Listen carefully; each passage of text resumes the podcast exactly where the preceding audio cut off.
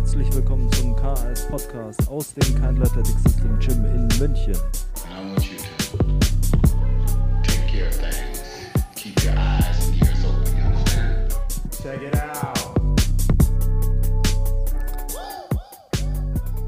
Herzlich willkommen zum KS Podcast mit mir Sebastian Keindl aus dem KS Headquarter in München. Und es ist die zweite Folge eines kleinen Triplets, das es diesen Sonntag für euch gibt. Und zwar zum Thema Winter und Wintertraining. Wie sollte man im Winter das Training gestalten, um das Beste aus dieser Jahreszeit zu machen? Und wir teilen das Ganze auf in drei Gruppen. Zum einen die Everyday Athletes, dann unsere Football Crew und ähm, natürlich unsere Powerlifter. Man muss dazu sagen, heute geht es um die Footballer, aber das gilt eigentlich für alle Teamsportler, denn primär ist es natürlich in dieser Zeit relativ schwierig, Dinge wie Sprinttraining und Conditioning auch unterzubekommen, denn es ist draußen nass, es ist draußen kalt und dementsprechend ist es natürlich äh, suboptimal, um sprinten zu gehen. Welche äh, kreativen Varianten gibt es? Ähm, entweder die Umstände zu verbessern oder was kann man auch machen, um jetzt aus dieser Phase das meiste im Gym herauszuholen? Und gerade letzte, letztere Variante hilft den meisten wahrscheinlich, weil dazu hat jeder Zugang.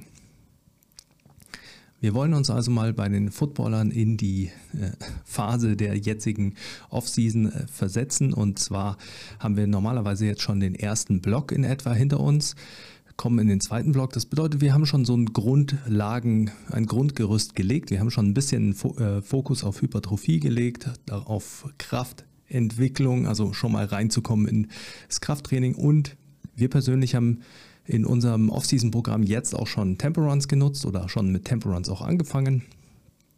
Jetzt kommt die Zeit, in der es nasskalt draußen ist und das ist die Zeit, in der die Gefahr für Muskelverletzungen am größten ist, denn man rennt quasi in ein Problem im wahrsten Sinne des Wortes und das ist, im Sprinttraining braucht man längere Pausen, denn nur mit diesen längeren Pausen kann sich das zentrale Nervensystem äh, auch äh, gut regenerieren. Hier könnt ihr natürlich gleich mal die Espresso-Folge anschauen zum Thema Pausenzeiten. Wenn wir jetzt aber diese Pausen machen und wir stehen draußen und es ist äh, irgendwie nasskalt, dann haben wir natürlich das Problem, dass wir schnell auskühlen und dass die Muskeln schnell auskühlen. Und wenn die Muskeln schnell auskühlen und wir dann wieder eine explosive Belastung mit hoher Kraftanstrengung machen, und das ist natürlich Sprinten, dann äh, kommt es schnell zu einer Verletzung. Also dann kann man sich schnell einfach eine Zerrung zuziehen oder man kann sich schnell auch einfach mal was anreißen. Und das gilt es natürlich zu vermeiden, denn wir wollen ja die Offseason nicht mit Reha verbringen, sondern primär damit besser zu werden. Wenn wir uns jetzt also überlegen, welche drei Felder gibt es groß zu erledigen in so einer Offseason, das ist natürlich zum einen die Kraft äh, steigern, denn die Kraft ist so die Basis für Explosivität und Schnelligkeit. Dann natürlich Sprint oder Schnelligkeit trainieren, Sprinten trainieren und euer Conditioning erledigen. Conditioning und Sprinten sind zwei Sachen, die typischerweise draußen gemacht werden. Man kann allerdings einiges drinnen machen. In dieser Phase jetzt sollte man sich im Speedtraining eh darauf konzentrieren, die Beschleunigung, also die ersten Meter zu trainieren, auch Change of Direction, die Richtungswechsel anzugehen. Beides kann man effektiv, beides kann man effektiv und effizient im Gym machen indem man Sprünge nützt oder auch Starts.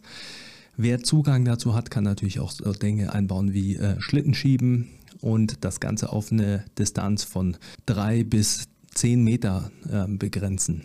Wenn ihr euer Conditioning jetzt ansieht oder so wie euer Conditioning aussehen sollte, dann dreht es sich in dieser Phase des, äh, der Offseason immer noch darum, eine gewisse Grundlage zu legen. Ihr wollt noch nicht spezifische Drills laufen und jetzt spezifische Drills draußen zu laufen ist auch nicht das Sinnvollste. Was machen wir also?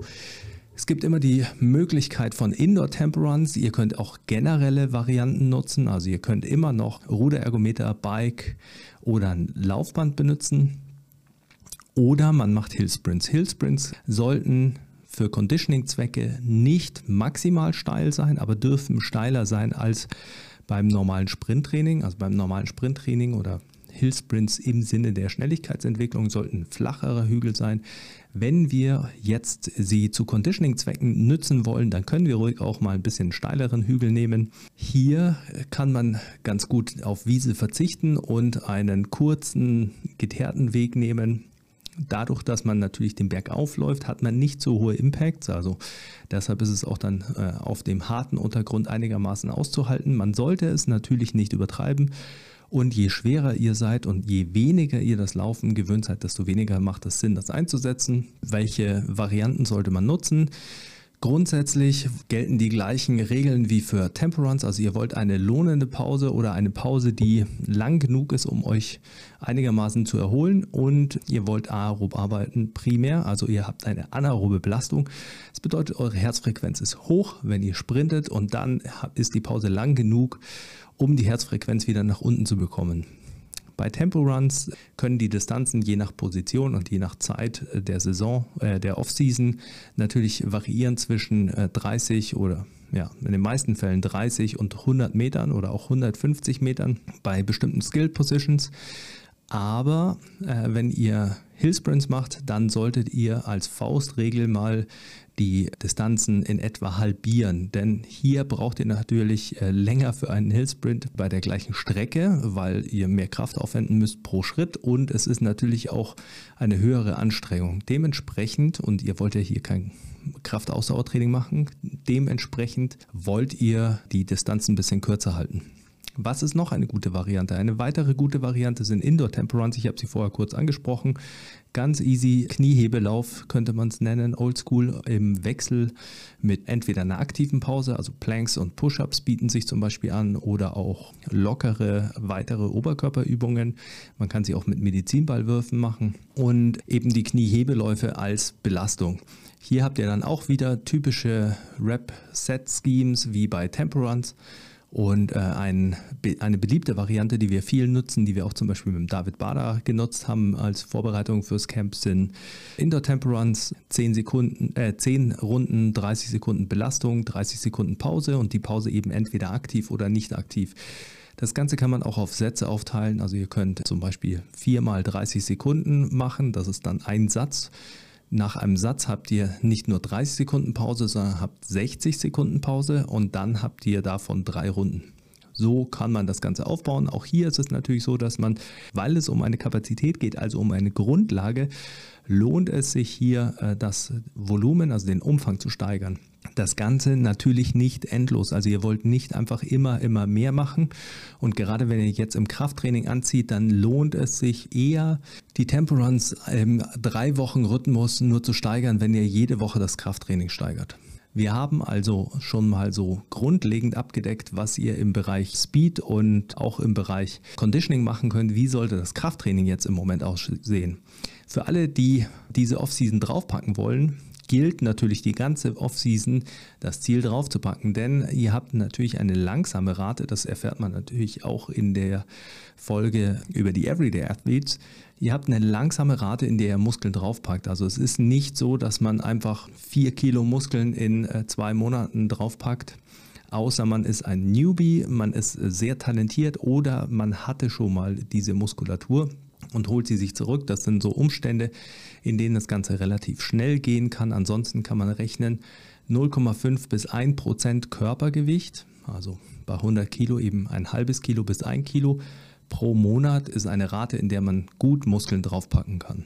Jetzt könnt ihr euch überlegen, wie viel ihr über die Offseason draufpacken wollt und dann ausrechnen, wie viele Monate ihr dafür Hypertrophie trainieren solltet. Also äh, wahrscheinlich die ganze Zeit. Was bedeutet aber Hypertrophie trainieren? Denn ich rede ja auch immer davon, ihr sollt als Footballer nicht trainieren wie ein Bodybuilder. Und was ich damit meine ist, Dinge wie German Volume Training, 10 x 10 Kniebeugen, 10 x 10 Kreuzheben und Bankdrücken sind Dinge, die man machen kann, die ich aber Athleten nicht raten würde. Warum? Im Prinzip, um es einfach auszudrücken, drei Gründe. Der erste Grund ist, wenn ihr zehn Sätze, zehn Wiederholungen Kniebeugen macht, dann seid ihr so im Eimer, dass ihr danach eigentlich nicht mehr viel Sinnvolles machen könnt. Wir wollen aber ausgeglichene Athleten aus dieser Offseason rausbringen und nicht Leute, die besser geworden sind, einfach nur in der Kniebeuge. Das besser werden in der Kniebeuge geht auch mit wesentlich weniger Volumen und dann habt ihr mehr Volumen, dass ihr für einbeinige Übungen, Übungen in anderen Ebenen, die ihr abdecken solltet und auch weitere explosive Übungen nutzen könnt. Wenn wir uns eine Session anschauen, wie sie im Moment angebracht wäre, dann haben wir sicherlich bei einer Unterkörpersession äh, Sprünge, Bei uns ist es so, dass wir zum Beispiel in einem Block. Bei manchen Leuten haben wir Single Leg Seated Box Jumps jetzt als Rate of Force Development Jump Variante. Dann Box Jumps ohne Gewicht. Dann kommen Box Squats. Die Box Squats relativ fest. Ich werde auch nochmal eine ganze Videoreihe, ein paar Videos machen über verschiedene Kniebeugen-Varianten und warum wir die nutzen. Und hier ist sicherlich eine der ersten die Box Squats Variante, weil es da sehr viel Verwirrung gibt, warum man die macht und wie die vielleicht auch aussehen sollten. Aber Box Squats wären dann dran, dann haben wir eine einbeinige oder beidbeinige Hip Hinge Variante, dann meistens eine laterale Variante, in der wir ein, eine andere Bewegungsebene abdecken, dann noch äh, Rumpf und präventive Dinge. Das bedeutet, man kann relativ viel schaffen, man braucht nicht wahnsinnig viel Zeit für so eine Einheit.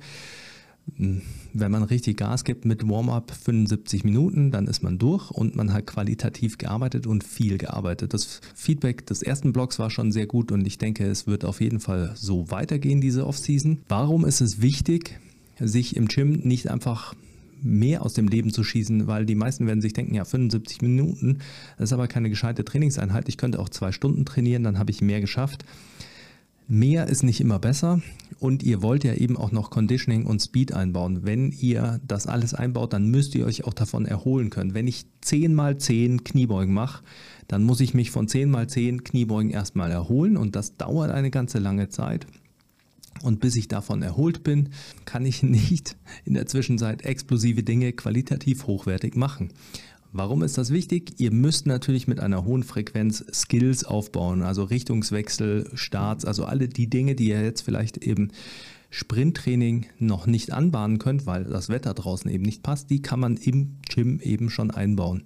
Das machen wir eben viel über Sprungvarianten und dann auch, gerade bei uns im nächsten Block zum Beispiel, fangen wir an mit Starts in allen Varianten und mit bestimmten Positionen. Im Moment sind teilweise noch Laufeinheiten draußen geplant, weil es bisher noch ging, aber sobald es die Rückmeldung gibt, dass es schwieriger wird, werden wir die rausnehmen und haben eben dann Ersatzvarianten dafür. Wie sollte euer Kraftbereich ausschauen? Die meisten wird es natürlich interessieren, wie viel Wiederholungen und Sätze wir machen oder Sie machen sollten. Und im Moment würde ich noch in dem Bereich bleiben, in dem man eigentlich die meiste Zeit ist mit äh, Athleten im Training und das wären so vier bis sechs Wiederholungen bei den schweren Lifts. Beim Oberkörper kann es bei denen, die ein bisschen draufpacken müssen, durchaus auch zwischen äh, sechs und acht Wiederholungen liegen. Oder wir haben zum Beispiel Leute, die Close Grip benchen, also eine leichtere Variante mit einer hohen Range of Motion. Die haben dann da an einem leichten Tag äh, Zehner Wiederholungen, vier Sätze zum Beispiel. Und da nimmt man äh, zwischen fängt man an mit 62,5 äh, Prozent und äh, steigert es dann einfach langsam. So kann man ein bisschen Volumen ins Training reinbringen und das ist nicht der äh, kraftbasierende Tag. Also bleibt zwischen 6er und 8er Wiederholungen, versucht konstant immer noch ein bisschen zu steigern und konzentriert euch jetzt auch schon auf die Explosivkraftinhalte. Vergesst nicht, dass ihr eins nach dem anderen abarbeiten solltet in dieser Offseason und nicht alles auf einmal schaffen könnt. In diesem Sinne baut jetzt Technik für eure Richtungswechsel und Starts auf, nutzt Sprünge, trainiert eben nicht wie ein Bodybuilder, sondern schaut, dass ihr jetzt nach diesem Block auf jeden Fall euch sehr, sehr, sehr gut fühlt, dass ihr bereit seid, im nächsten Block nochmal richtig Gas zu geben, denn dann wird es natürlich schon wieder ernster, dann geht schon wieder mehr Richtung äh, Saison und dann kann es auch schon langsam ein bisschen spezifischer werden. Wenn euch das getaugt hat, dann lasst es mich in den Kommentaren wissen. Ich äh, mache gerne dann nochmal einen Überblick zum Beispiel über den nächsten Blog in unserer Off-Season-Planung für Footballer und wie wir das gestalten. Falls ihr Fragen zu irgendwelchen Inhalten habt, dann schreibt mir, schreibt in die Kommentare und äh, natürlich freue ich mich über jedes Like, jedes Abo und auf weitere Folgen mit euch als Zuhörern beim Podcast von Kindle Athletic System. Bis zum nächsten Mal. Peace.